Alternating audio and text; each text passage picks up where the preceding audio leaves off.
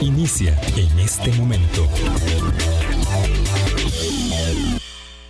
Colombia. País en sintonía, ¿qué tal? ¿Cómo están? Muy buenos días, bienvenidas, bienvenidos a nuestra ventana de opinión eh, viernes, cierre de semana, por supuesto.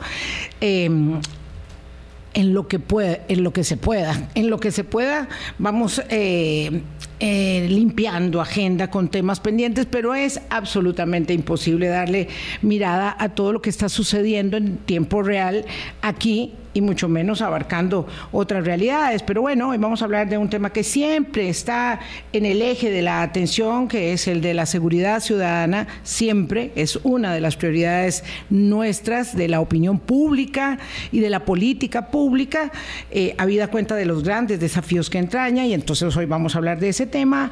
A partir de hoy y todos los viernes, Álvaro va a estar conmigo. Ahora vamos a estar juntos los viernes.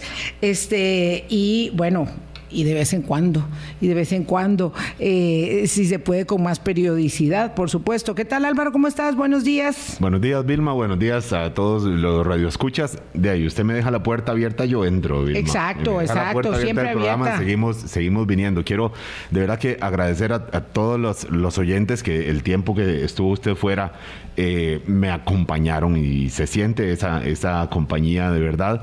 Eh, y ahora en, adelante, en este intento de recuperar una agenda que se mueve muchísimo, eh, Vilma, una agenda noticiosa que se mueve mucho con elementos como este que coinciden con el, dato que se dio ayer de pobreza, ¿verdad? Porque la inseguridad no es un tema policial, es un tema de deterioro social con la pobreza en 23%, pero con una, un dato de, que ha aumentado en las, en las regiones eh, rurales y por supuesto con esta situación económica que, tiene un, impacto en la situación de ingreso de los hogares y también en la inseguridad y por eso cae como anillo al dedo la publicación de esta de este estudio que hizo el programa de Naciones Unidas para el Desarrollo Vilma. La semana entrante hablamos del tema de la pobreza este porque hay un incremento como dice muy bien Álvaro, muy sentido en las zonas periféricas del país. Eso en nada abona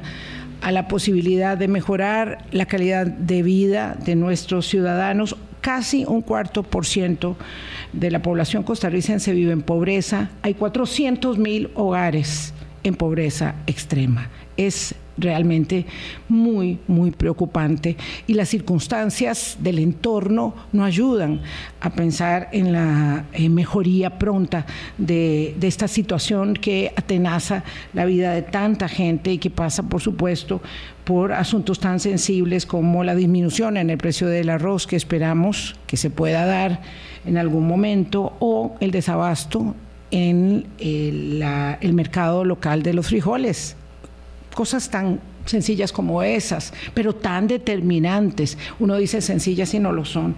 Hoy hablamos con Randall Brenes, que es oficial del Programa de Naciones Unidas para el Desarrollo, a propósito de la encuesta de seguridad ciudadana, que evidentemente tiene, eh, yo diría que pocas sorpresas y confirmaciones que nos ayudan a direccionar la política pública. Para ello es que la gestión de información basada en la evidencia para la seguridad ciudadana en América Central, este proyecto de Naciones Unidas para el Desarrollo, con el apoyo de la Agencia de los Estados Unidos también para el Desarrollo, eh, apunta en la necesidad de revisar las circunstancias eh, de la seguridad ciudadana, que son tan reales en su percepción como en sus manifestaciones puras y duras. Randall, gracias por estar con nosotros nuevamente. Muy buenos días, ¿qué tal?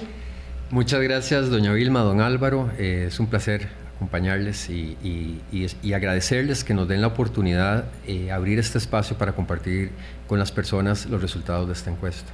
Cuando hablamos de seguridad ciudadana, uno suele pensar o solía pensar que las circunstancias en Centroamérica eran mucho eh, más deterioradas hasta que volvemos a ver la nuestra y nuestras percepciones sobre la inseguridad basadas en los datos reales, pero también hay que decirlo en la, eh, digamos, manifiesta evidencia que tiene el suceso en la vida eh, mediática, este, ¿verdad? En la, interacción social eh, son, son muy, muy elevadas, es decir, las mm, manifestaciones de la inseguridad en los costarricenses son sumamente elevadas. Ahora vamos a verlo en detalle, pero hay una diferencia, nota usted, entre nuestra percepción de inseguridad y la que muestran en Centroamérica eh, otros, digamos, compatriotas del istmo? Pues sí, la, ha habido históricamente. Creo que hay una... hay una... las personas se comparan eh, y los países se comparan contra sí mismos. O sea, no, no, es un contexto en el que decimos Honduras tiene una tasa de homicidio de una de las más altas del mundo, entonces nosotros estamos mejor que bueno, sino que nos vemos para atrás. Hace 25 años tenemos una tasa eh, de homicidio cercana a 4 o 5, ahora tenemos una tasa que va acercándose a 13. Eh, desde hace mucho tiempo cruzamos ese, ese umbral que la Organización Mundial de la Salud establece como crítico de, la tasa de homicidio por 100.000 habitantes de 10, lo, superamos. Hace, hace 10 años, 12 años, eh, participamos con, con, el gobierno de ese momento, eh, nos solicitaron apoyo para el desarrollo de una política pública en materia de seguridad ciudadana. Y en, y, en, ese esfuerzo de la elaboración de la, se denominó la Polse Paz, en la administración de doña Laura Chinchilla, hicimos un análisis de la inseguridad. En ese momento, el más del 50% de los costarricenses decían que la seguridad era el, el, problema más serio de este país. Hoy no lo es. No significa que no sea grave para las personas, tal vez es que los otros problemas los perciben más graves. Los tres problemas más graves que perciben los costarricenses actualmente, según esta encuesta, son el alto costo de la vida, casi 24%, el mal estado de la economía, 22%, el desempleo, 19%. Ya de esos tres suman un 60%, todos tienen que ver con el ámbito económico. En el cuarto lugar está la inseguridad ciudadana con 13. Las personas lo perciben después cuando lo analizamos eh, los datos concretamente en materia de seguridad, las, las personas perciben a Costa Rica como un país muy inseguro. Más del 60% dice Costa Rica es un país muy inseguro. Entonces hay, una percepción eh, que, se construye de, diferentes maneras. Y aquí quiero, quiero decir algo que me parece que es, que es importante. Hay tres... la, inseguridad es un fenómeno multidimensional, complejo, que se tiene que explicar de diversas maneras. Y por lo menos hay tres focos desde las cuales, o tres perspectivas desde las cuales se puede comprender mejor. Una, obviamente, son los registros administrativos, los registros que quedan eh, de, denuncias. Las cifras puras y duras. Acto IJ, eh, Poder Judicial, Fuerza Pública, eh, que en esos datos también, en un asocio con una comisión interinstitucional que se llama Comesco, trabajamos mucho para fortalecer las capacidades institucionales, para mejorar, no solo el dato en Costa Rica tiene muy buena calidad, es fiable. No es así en todos los países, pero mejorar también las capacidades de análisis y de visualización. Después, está la otra, la otra fuente que son las encuestas de victimización. Nosotros también tenemos oportunidad de, analizarlas, de contribuir en su análisis. Cada cuatro años el INEC eh, eh, implementa un módulo de victimización en la encuesta nacional de hogares. Y la victimización se refiere a, se consulta a los hogares si la persona o al miembro de su familia fue víctima de un delito en los últimos 12 meses. Eso es importante porque no necesariamente las cifras eh, oficiales coinciden con la victimización porque muchas personas no denuncian. ¿verdad? Hay, un, dato, duro como el, como el del homicidio, que no tiene su registro prácticamente. Eh, pero, pero lamentablemente los muertos los, muertos están ahí se cuentan uno a uno. Hay unos lugares donde donde los toman como desaparecidos eh, que yo le podría contar de otros lugares de la región. Sí, en aquí Costa Rica, en Costa Rica se, se, se registran pero la violencia patrimonial a veces no se registra y otras formas de violencia tampoco. Entonces, conocer la victimización es fundamental, es otra perspectiva. Pero la tercera es la percepción. ¿Y por qué es importante la percepción? Porque aunque no siempre se ajuste a los datos objetivos, eh, sí tiene un elemento que es fundamental y es que impacta el ejercicio de las libertades y los derechos de las personas. Porque las personas, a mayor inseguridad percibida, restringen más su actividad hay en la encuesta datos donde se muestra que incluso hay decisiones que toman las personas eh, complicadas, como por ejemplo no usar transporte público o evitar el transporte público en la noche. ¿Qué pasa si una persona tiene una oferta de trabajo que implica eh, eh, usar autobús en la noche? Entonces seguramente va a preferir utilizar un medio de transporte que le va a salir más caro y con eso renuncia a, utilizar eh, eh, eh, recursos en otras cosas. Entonces, es, muy importante conocer la, victimización. Ya don Randall va entrando en profundidad de materia. 8 10 de la mañana. Don Daniel Calvo, tenemos transmisión en vivo en Facebook. Doña Anita.com dice que no nos encuentra. Búsquenos bien, Doña Anita, que ahí estamos. Este, audio bien, imagen bien, todo bien, este, Dani. Perfecto, muchas gracias. Bueno, nada más esa interrupción para que nos encuentre. Y si no, pues vamos a la 98.7 tradicionalmente, ¿verdad? Lo que quiero plantear eh, a partir de lo que decía Randall Álvaro, es que aquí hay una cosa muy interesante, ¿verdad? Es el 65% de cada 100 personas, o el 60, 65 de cada 100 personas dicen, bueno, la verdad es que este es un país muy, muy poco seguro, poco o nada seguro. Eh, pero al mismo tiempo, 63 de cada 100 dicen, bueno, mi barrio sí es seguro. Así es. O sea, mi barrio sí es seguro, donde yo vivo sí es seguro.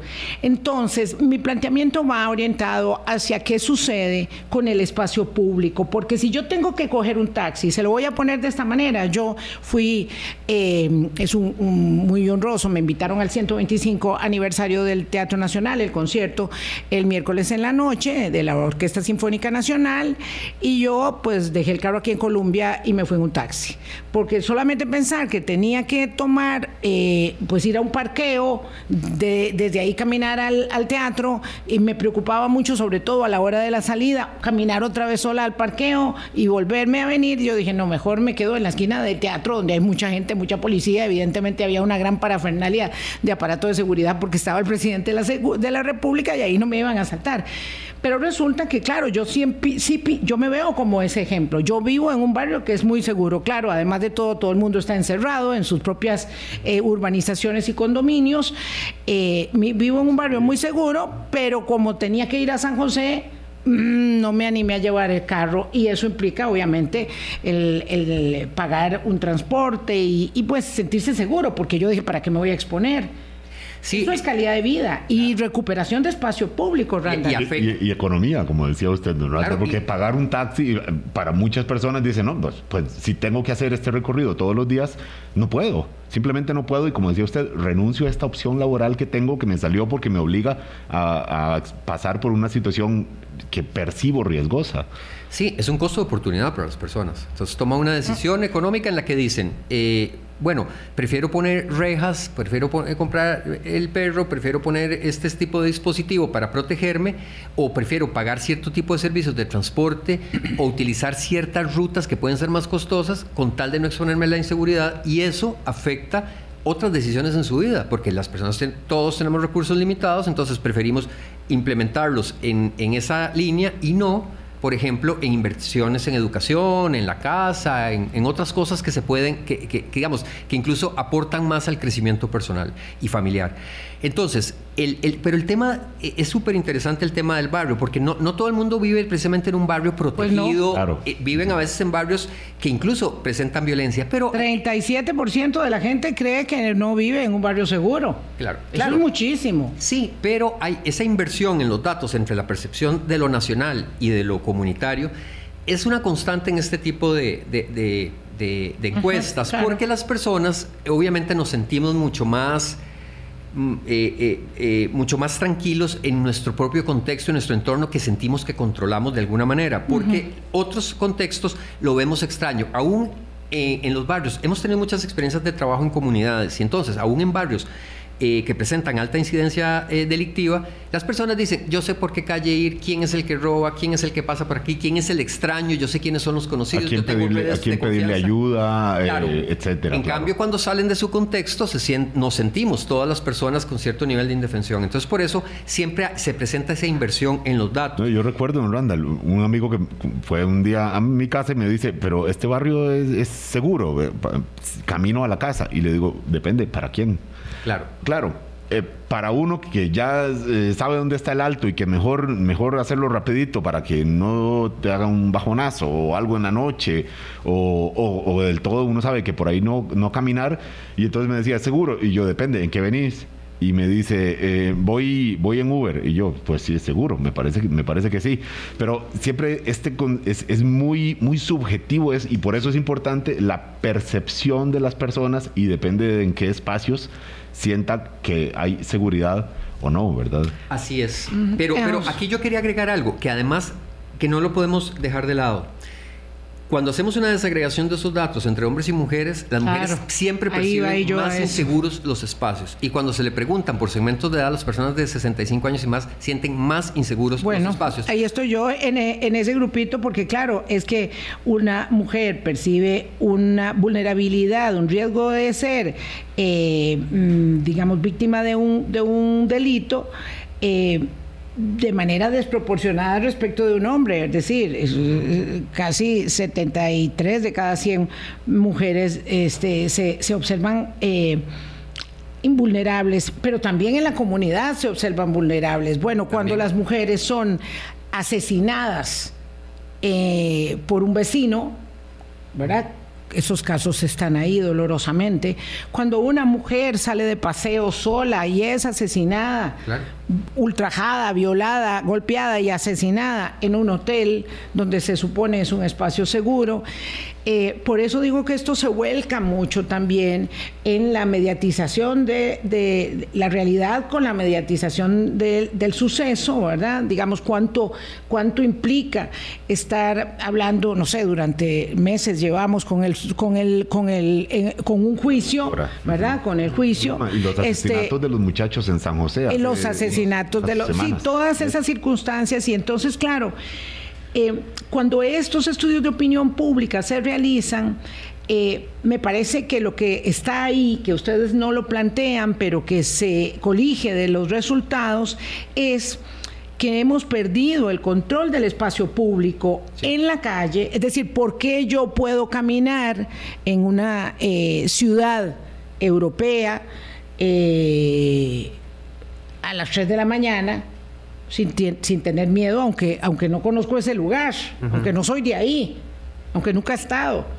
¿Por qué yo puedo, pero no puedo hacerlo en una capital latinoamericana? No puedo hacerlo en una, y digo latinoamericana, ¿verdad? Entendiendo los niveles de inseguridad pavorosos que hay en otros lugares, pero que nosotros que estamos aquí los sentimos porque aquí es donde vivimos. ¿Qué pasa con las, con las calles? ¿Qué pasa con el transporte público? ¿Qué pasa con los parques? La apropiación de los parques, del espacio público eh, que es de todos, es determinante para la calidad de vida. Eso es fundamental porque además el, todas las acciones que estén dirigidas a ocupar el espacio público es expulsar a la violencia del, del lugar. En el momento que las personas por temor abandonan los espacios públicos, la delincuencia se apodera de ellos. Eso lo hemos se, ha registrado Claro, muy bien en el claro. tiempo en todos los parques, en barrios donde, donde hubo un asalto y la gente se retira e inmediatamente se colocan ahí personas que delinquen. Entonces, el, hay que propiciar, y por eso hay, hay varios programas eh, eh, institucionales que promueven la apropiación del espacio público. Muchos gobiernos locales impulsan eh, eh, esfuerzos para apropiarse del espacio público. ¿Por qué? Porque ese es el espacio vital de convivencia y ahí, y ahí se construye la sociedad. O sea, no, no se puede construir desde las casas. Por eso es tan lamentable cuando se consulta en esta encuesta sobre las medidas que toman las familias, las personas, respecto a la inseguridad. Y, por ejemplo, dicen, no dejo salir a los niños a la calle a jugar. Terrible. Eh, no dejo que los niños y las niñas vayan a la casa del vecino. No dejo que los niños y las niñas vayan a hacer un mandado, cosas que todos y todas hacíamos. Entonces, eh, eh, eso limita la capacidad de socialización de las personas. ¿Cómo construimos una sociedad democrática?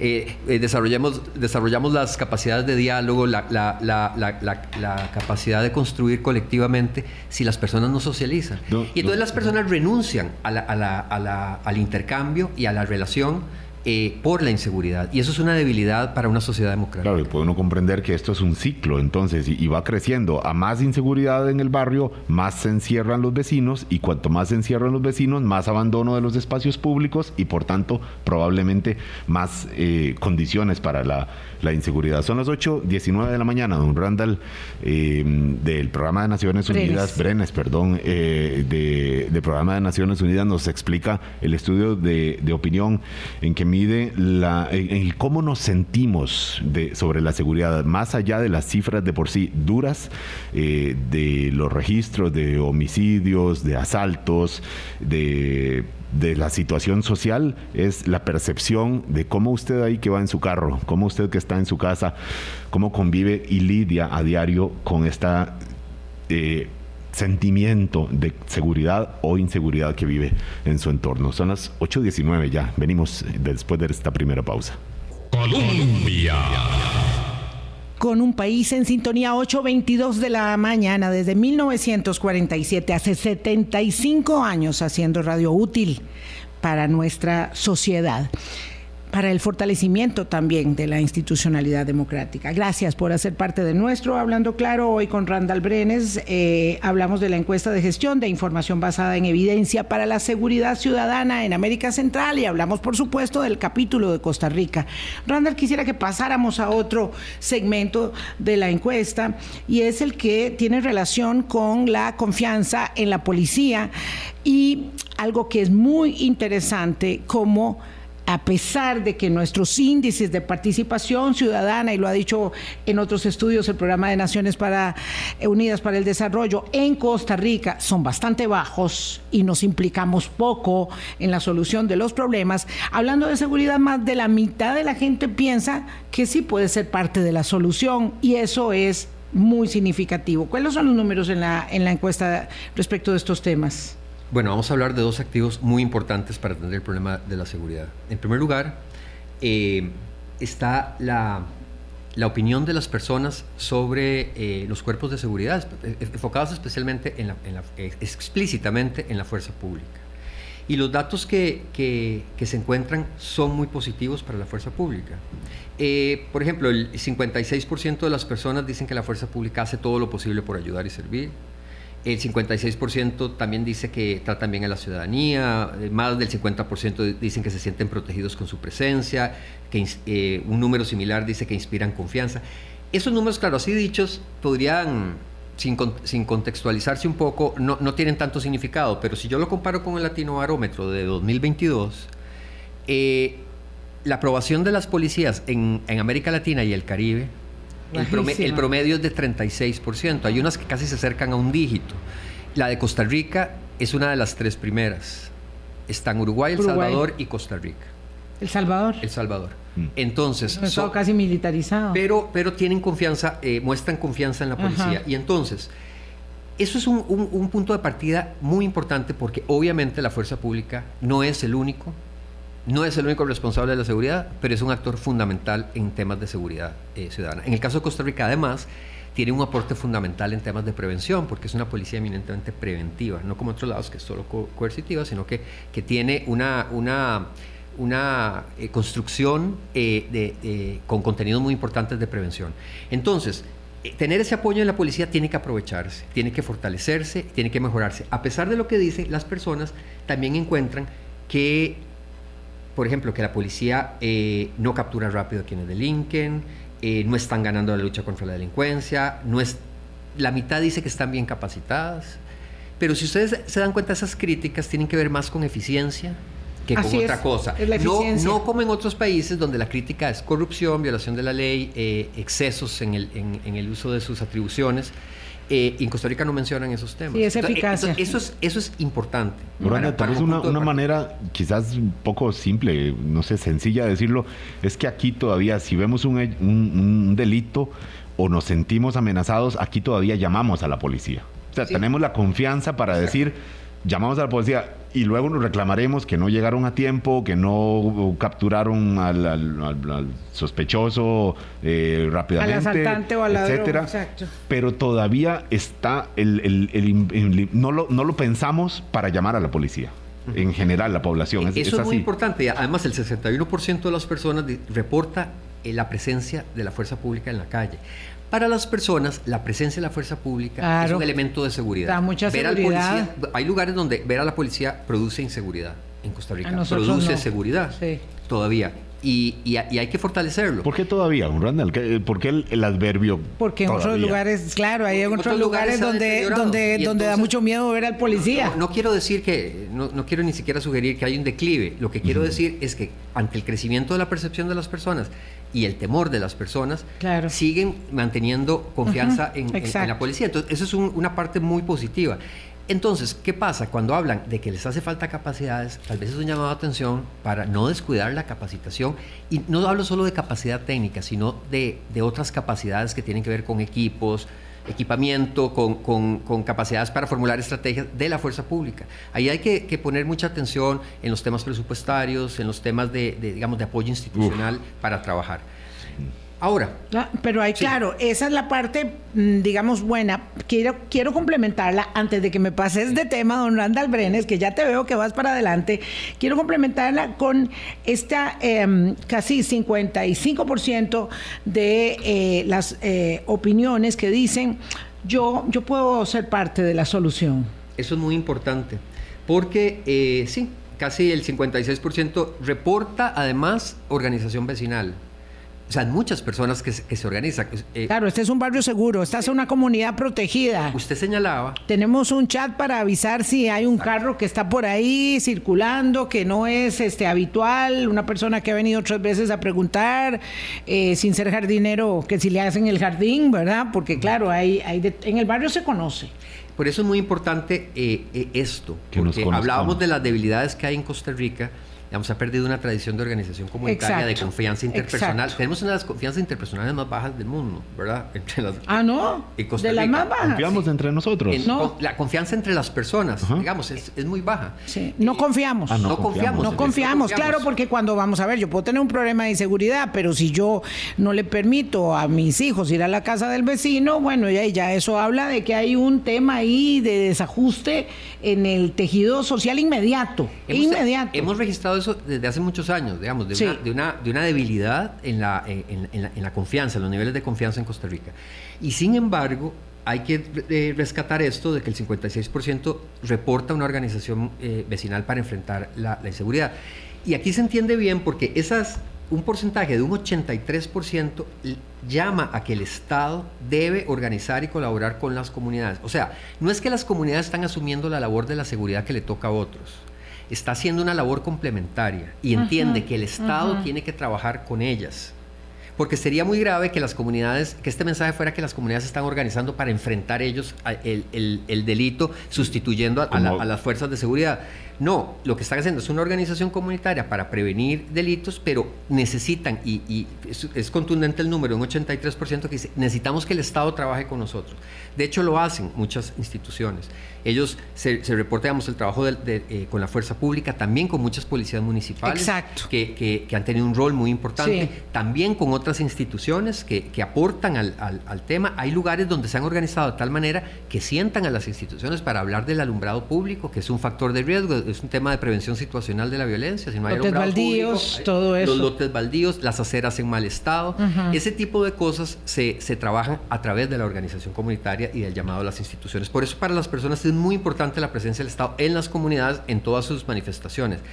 Digo esto porque cuando se, se hablan de las causas de la violencia, no la simplifican como que hay unos delincuentes y estamos las personas buenas que somos afectadas por esos delincuentes. Hay una explicación mucho más profunda que habla de una comprensión multidimensional del fenómeno de la violencia que tiene que ver con pobreza, con desigualdad, con falta de oportunidades de desarrollo, con falta de educación. Pero es interesante que las personas lo entiendan porque a veces eh, se, se, encuentra en algunos lugares una simplificación del problema de la violencia, como esos son los malos, hay que meterlos a la cárcel a todos, o sea, no hay, no hay una, una capacidad de comprender eh, las posibilidades de, atender los factores de riesgo. Ahorita vamos a, entrar un poquito en eso con el tema, digamos, por ejemplo, de, la, mm, de las penas de cárcel. Pero bueno, yo quería antes de ello este, mm, poner el otro cara de la moneda. Lo bueno es que la gente confía bastante en la policía, confía y cree que puede sobre todo, ¿verdad?, ser parte de la solución, o la cosa es hacerse parte de la solución.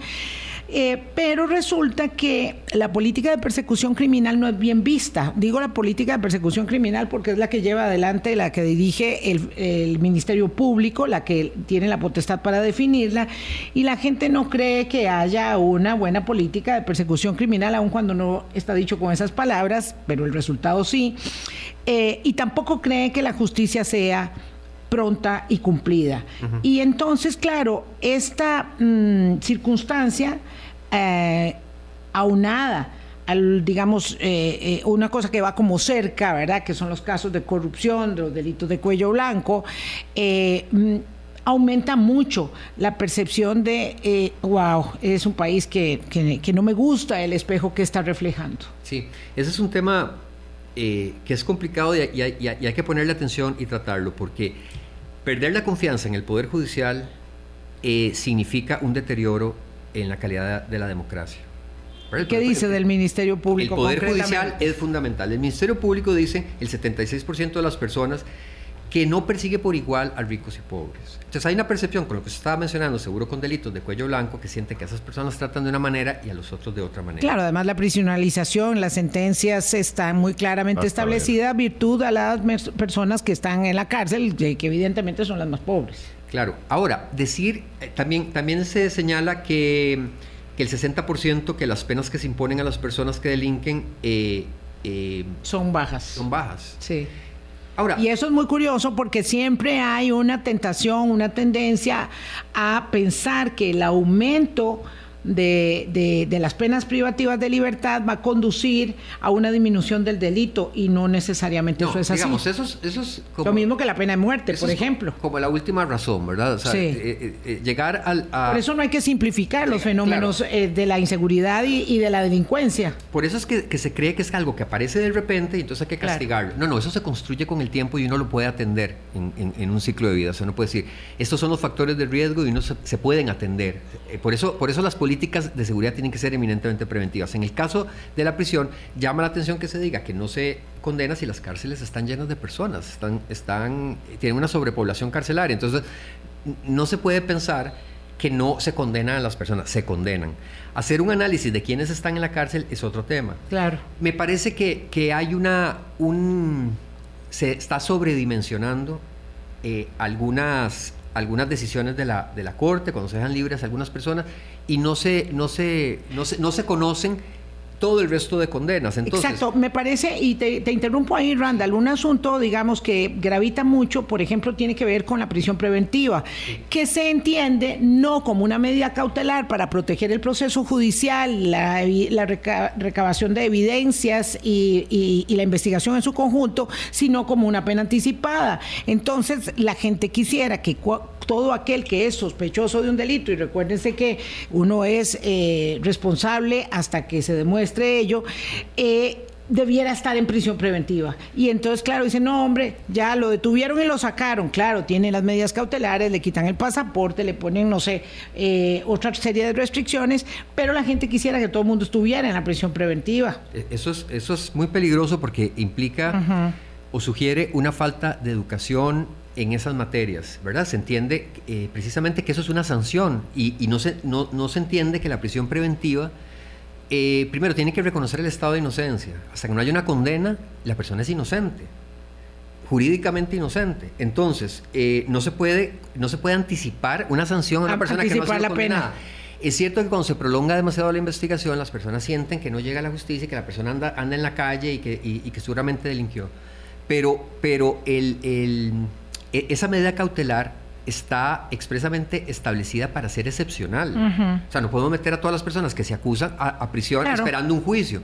Entonces, esa sensación de que, de que lo soltaron, de que ya anda en la calle, de que lo dejaron libre, de que pasó tres meses y ya está fuera a pesar es, muy peligrosa porque si, no se comprende bien cuál es la naturaleza de la prisión preventiva, parece que la justicia no está funcionando. Y yo creo que se ha deteriorado y se ha insistido tanto en ese discurso que ha afectado mucho la imagen de, la justicia en Costa Rica. Don Randall eh, Brenes del Programa de, Naciones Unidas para el Desarrollo eh, se ve aquí en Costa Rica. Don Randall, ¿no puede estar incidiendo esta tendencia eh, quizás acelerada por la cuestión tecnológica a que las cosas se resuelvan ya?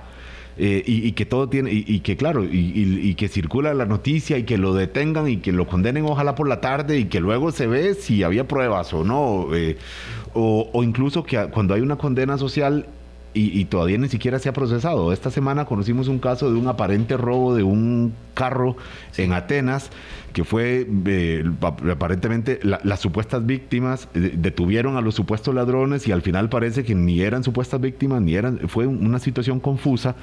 Eh, pero ahí hubo ya una, una condena social, en un, digamos, parcialmente, y luego cuando llega la, la, investigación, los, los encargados de, de formalizar la investigación, se ve que la, historia era diferente de como aparentemente la dimos por, por, por sentada, ¿verdad, don Randall? Claro, el, conocimiento de esos casos y, la, la, magnificación la mediatización es espectacular, es espectacular cuando se explica. Tiene un impacto. La explicación no, no, no tiene esas dimensiones. La aclaración siempre está en la última página, pero la, portada es, es, el hecho violento, eh, la, la la asignación anticipada de culpa.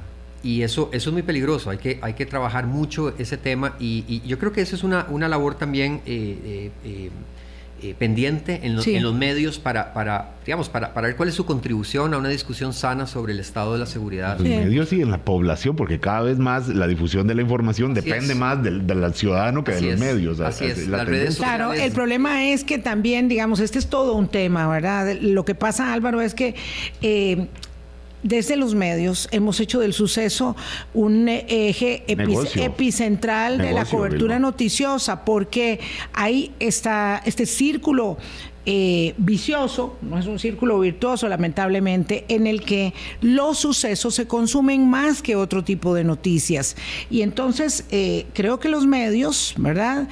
Eh, caímos mucho en ese círculo de que para poder lograr mantener la vigencia eh, de la audiencia, entonces cada vez fueron apuntalando más eh, la nota roja. Y entonces si uno observa un noticiero cualquiera, ¿verdad? Que está construido, mm, particularmente los noticieros de televisión, es muy fácil verlos, segmentarlos en sucesos, espectáculos y deportes. Lo que está para otro tipo de, información es muy pequeño, pero el punto aquí tiene que ver sobre todo con em, cómo el suceso toma un poder tan determinante en la socialización, en la convivencia y en el debate público, en el día a día, en el autobús, en la, en la familia, por encima de cualquier otra cosa. Y ahí el sistema educativo evidentemente también ha fallado, pero nosotros como periodistas nos encontramos de cara a esa realidad este, y somos corresponsables. Totalmente. Eh, esos, son temas en los, que, en los que hay que trabajar y yo creo que, hay muchas oportunidades para mejorar la comprensión de las personas de cómo funciona el sistema. Ahí el sistema educativo, como usted menciona, tiene una labor insustituible de explicar digamos, en una clase de educación cívica cómo funciona el sistema de justicia mínimamente, cómo funcionan los poderes de la República y cómo funciona una, una, una democracia. Eh, eso, eso debería ser una materia obligada que así no lo es, es. Así es, yo creo que tenemos que enseñar democracia, enseñar democracia, enseñar democracia. 8.40 de la mañana, pausa, regresamos. Hay un capítulo muy interesante que tiene que ver con la percepción eh, y la convicción sobre lo que implica la tenencia de armas en este estudio de eh, evidencia para la seguridad ciudadana en Costa Rica particularmente, que ha llevado adelante el Programa de Naciones Unidas para el Desarrollo con la Escuela de Estadística de la Universidad de Costa Rica, que brinda su muy valioso aporte, su músculo a la realización de este estudio de opinión pública en el país. Ya venimos. Colombia. Un país en sintonía, 8.43 minutos de la mañana. Gracias por hacer parte de nuestro Hablando Claro. Solamente 12 de cada 100 personas dice que tiene un arma reporta una tenencia de armas. Hablemos del capítulo de las armas, que me parece que es siempre uno, eh, un tema eh, de, mucho, de mucho debate, que es muy interesante lo que refleja esta encuesta de la eh, Escuela de Estadística para el Programa de Naciones Unidas para el Desarrollo. Vean, el tema de las armas de fuego da datos muy interesantes porque aparentemente la discusión que se da a veces en, en, ciertos ámbitos parece sugerir que el país está partido en dos y que hay un grupo muy importante de Pro arma y no arma. Pero en realidad Eh, casi la totalidad, el 95% de las personas eh, establecen que, se tiene que controlar la, la, tenencia, la tenencia de armas. Usted acérquese para acá. Exactamente. Ok.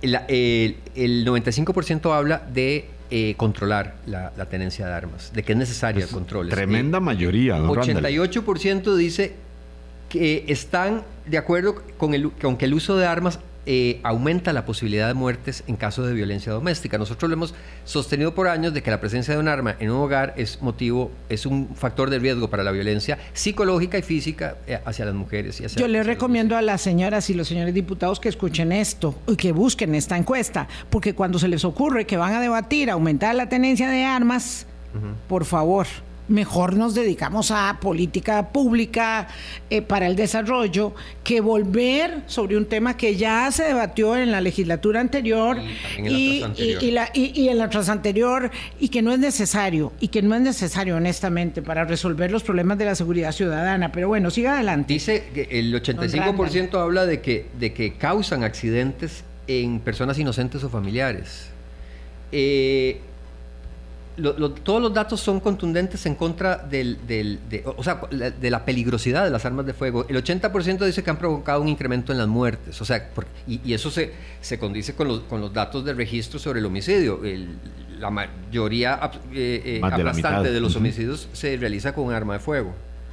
El 62% está de acuerdo en que han provocado un aumento en el suicidio, que es un, problema muy serio y creciente en Costa Rica. Y el 90% eh, se oponen a que cualquier persona pueda tener un arma de fuego. O sea, a pesar de la, alta percepción de la violencia y de los riesgos que identifica la ciudadanía, lo que puede producirse en muchos lugares es que tienen una tendencia a poseer un arma de fuego porque da una sensación de seguridad y aquí no se, no se da así. Si hay un dato que, es interesante. Hay uno donde, donde, sí están partidos. están partidos a la mitad, donde hay personas que piensan que las armas son necesarias para protegerse de un crimen, la mitad dice que no, la mitad dice que sí.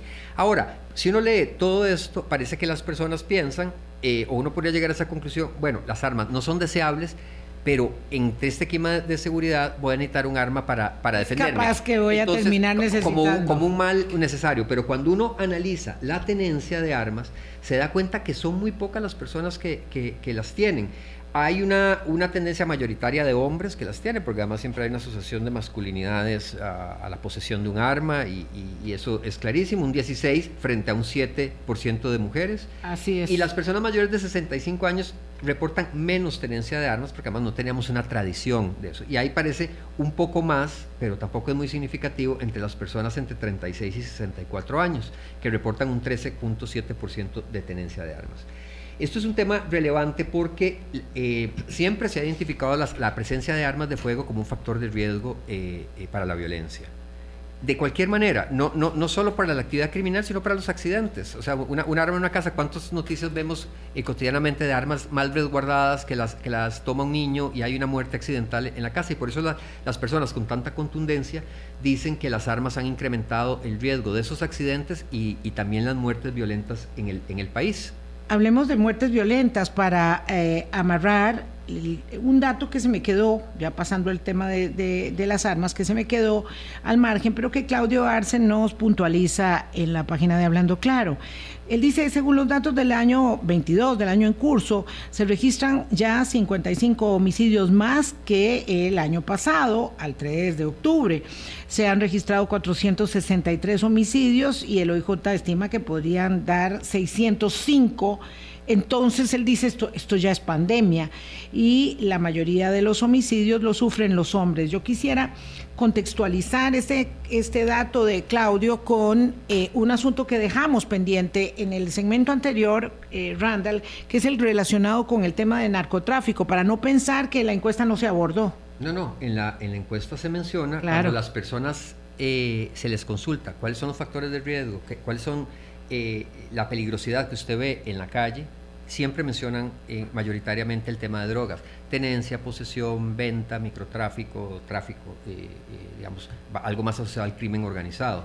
Pero la, droga está presente y eso está asociado directamente con los datos, con la desagregación de, la información sobre, sobre el homicidio en Costa Rica, que por ahí el 70% se explica por, por, vínculos al, crimen organizado. Quiere decir que si uno lo sacara de la ecuación, el tema del narcotráfico, bajarían el digamos, si, fuera tan fácil hacerlo. Ah, claro. Pero, pero, digamos, solo hacer un ejercicio aritmético bajaría dramáticamente la tasa de homicidio en Costa Rica. Puesto de otro lado, ¿verdad? Visto desde el otro lado, es el tema del narcotráfico el que se está convirtiendo en, en, en una verdadera crisis en, nuestros territorios, habida cuenta de toda la transformación que el tema de la droga ha tenido en las últimas décadas, eh, en la comercialización y venta, y eso ya atiende a factores estructurales muy severos como eh, eh, las tesis que hablan de la necesidad de la legalización de la droga, para a, lo poco que íbamos hacia la legalización de la marihuana, para empezar,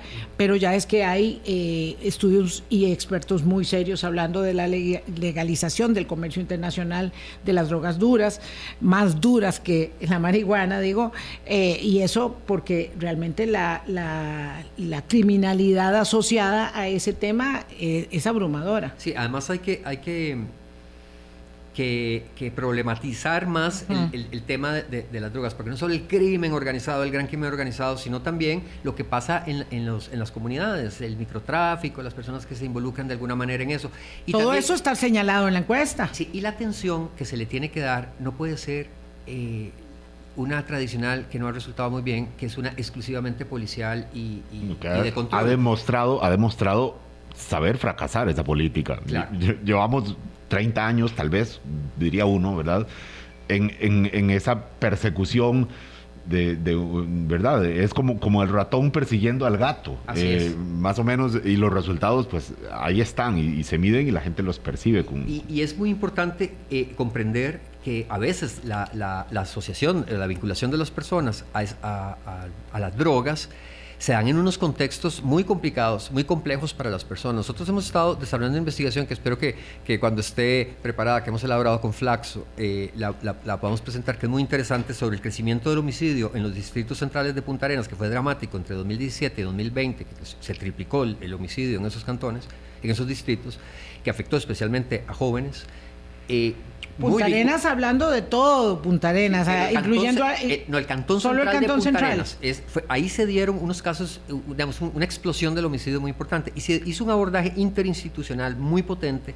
Llegaron todas las instituciones al mismo tiempo muchas de las instituciones lideradas por el IMAS en ese momento y se, y se creó una transformación de, de, que se atendió el problema ya no solo eh, de manera policial, sino incluso la policía llegó con, un programa que tiene sobre deporte, eh, llegaron todas las instituciones a trabajar con los jóvenes y a crear también oportunidades para las personas, porque uno no puede pretender que el problema de las drogas se soluciona con cárcel o con más, o con más sanciones. Claro, y tampoco es que los putarenenses mañana deciden que quieren ser Singapur y ya, oiga, decidanse pronto a ser Singapur porque crear condiciones. Porque están atrasaditos este, y no van a esperar eh, que les vayan a resolver los problemas, dijo la, la diputada eh, Cisneros Gallo. No, no. Es que, hay que crear condiciones sociales para que, para que las personas tengan otras oportunidades. ahora que menciona Punta Arenas, nada más me queda una, una duda para muy, muy rápido.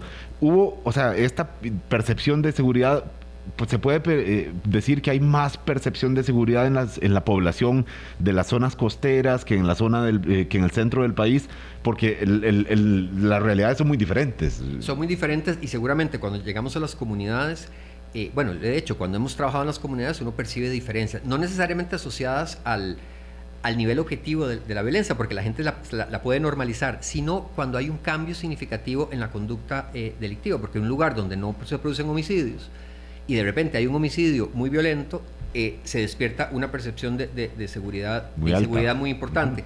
Ahora, esta encuesta, tal y como está construida, es nacional, no puede desagregarse eh, territorialmente, pero, pero da una idea, pero sí llama la atención a que las autoridades, las personas, quienes trabajamos en esta materia, nos eh, dediquemos a explicar esto a nivel territorial, porque la, seguridad, como, las, como los otros factores sociales, no son un promedio Claro. Claro. Tienen que desagregarse territorialmente porque hay oportunidades y situaciones diferenciadas en los territorios y hay que reconocerlas para trabajar con precisión eh, sobre las causas de la violencia en esos sitios. Don Randall Brenes del Programa de Naciones Unidas para el Desarrollo, muchísimas gracias por haber venido. Eh, para cerrar, un comentario sobre eh, la mm, adhesión a, a la democracia en una encuesta de percepción de inseguridad ciudadana. Sí, eh, tal vez alguien se puede preguntar por qué empiezan preguntando sobre la democracia en una encuesta de seguridad.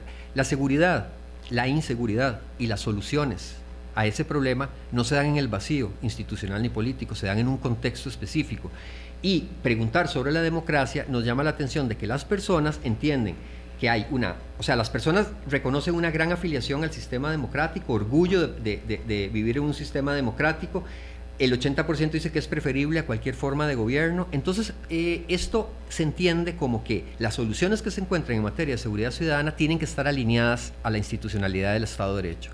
Porque si no, se, eh, si, encontráramos un deterioro en esta confianza y en esta afiliación al sistema democrático, podríamos pensar que las opciones de las personas se podrían dirigir a soluciones autoritarias y no es así son soluciones democráticas. Y es por eso es muy importante esta consideración en una encuesta de esta naturaleza.